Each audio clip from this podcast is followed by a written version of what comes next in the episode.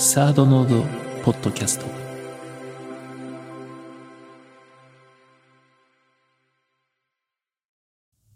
こんにちは。人生相談のコーナーです。では早速今日のお便りを読んでいきます。学校が全然楽しくないです。毎日毎日同じような日を過ごして特に面白いこともなく毎日何やってんだろうなって思いながら過ごすのが嫌なんです。うん。はい。そうだね。本当にね。まあでも学校ってつまんないよ。うん。そういうもんだわ。うん。だけど、あの、それに満足しろとは言わない。俺も中学校ぐらいの時に音楽の授業でさ、あのずっと先生が音楽かけて感想文かけって言われてね、ほっとかれてた時にね、音楽はこう綺麗な音楽クラシックを聴くんだけど、外見るとさ、教室の薄暗さと違ってね、校庭の木が揺れてたりね、こう、青空が広がってたりするとさ、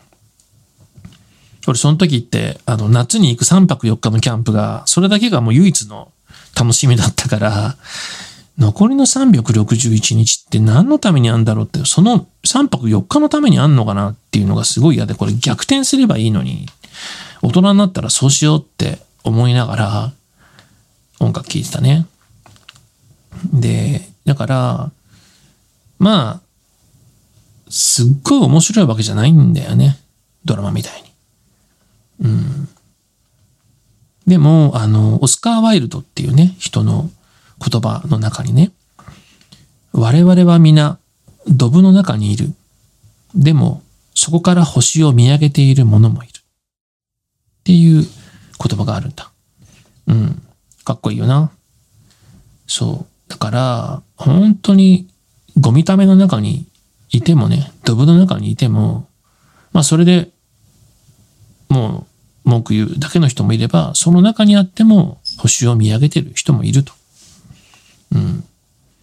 いうのがあるので、だから、つまんないからもうそういうもんだから慣れろよとか、そういうこう妥協しなさいって言ってることじゃなくて、そうかもしれないけど、その中で、あの、見上げていられるのかと。同じように不満を持つにしても、なんか面白いことないのかな、つまんないなってこう、文句を言う、あの、不満ではなくて、もっとなんかこう、有意義な人生ってないのかなって、有意義な過ごし方ってないのかなっていう文句だったらいいと思うね。不満はね。うん。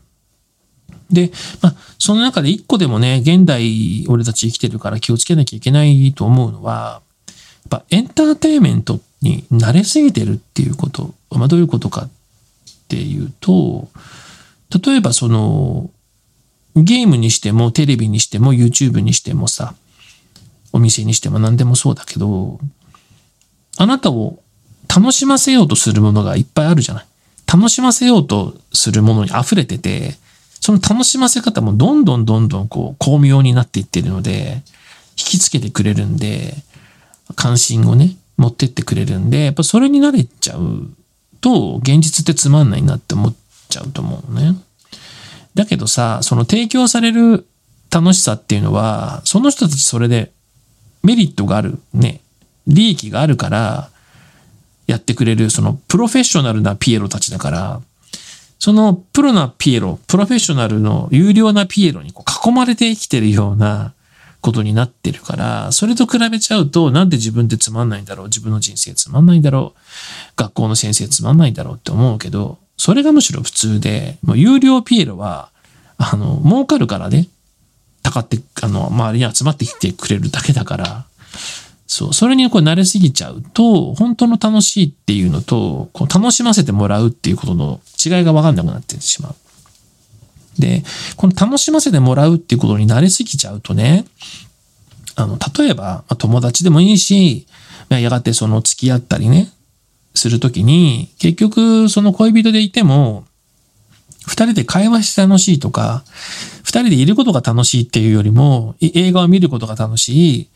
あのデートでどこどこ行くのが楽しいっていう、その、してもらう楽しさっていうのかな。お金を払ってやってもらう楽しさだけに慣れちゃうと、やがてそれもね、尽きてくるから、お前といても面白くないなって、あなたといても面白くないなっていう風になってしまうわけよ。で、そうなっちゃうと、そのお互いからすると別に、あなたを楽しませるためのピエロじゃないしってね、お互い思うじゃないっていう風に、結局自分に対しても相手に対しても、こう自分をもてなし楽しませてくれるのが楽しいことだっていう風になりがちなんで、うん、そこはさ、うん、いろんなものは美味しく、美味しくというかね、楽しくできてるけど、そうじゃない楽しさっていう種類があるんだよな。自分からこう感じていく楽しさっていうのが。で、それをまあ見つけていくためにもね、さっきのオスカー・ワイルドの言葉にあったようにさ、そんな、みんなね、ドブの中に、ゴミ溜めの中にいるけど、そっから星を見上げてる奴もいるんだと。でそこになってこいよ。そっち側になってこいよ。うん。あの、俺がね、好きな映画で、シング・ストリートっていう映画がね、海外の映画なんだけど、あるんだけど、それすごい面白いよ。それは、あの、高校生の中で、あの、それほど目立たないというかな、冴えないメンバーでバンド組むって話なんだけど、その後サクセスストーリーでこうみんなが成功してこう感動するって話でもなくて、そんな思い通りにはならないんだけど、でもまあ、このクソみたいな世界の中で、俺たちはやっていくしかないんだっていうところで、こう自分たちで楽しさを見つけていくっていうような話なんだけど、とてもね、面白いからね、ぜひこれをきっかけに見たらいいんじゃないかなとお勧めするよ。まあそういうことなんでね、学校ってすげえ YouTube ほど面白くないし、盛り上がんないものなんだけど、でも、そんなもんだから諦めろよ、我慢しろよと言いたいわけじゃなくて、その、こんなんでいいのか、こんなんじゃないだろうっていう気持ちをね、不満を言うことじゃなくて、こう、星を見上げる方にね、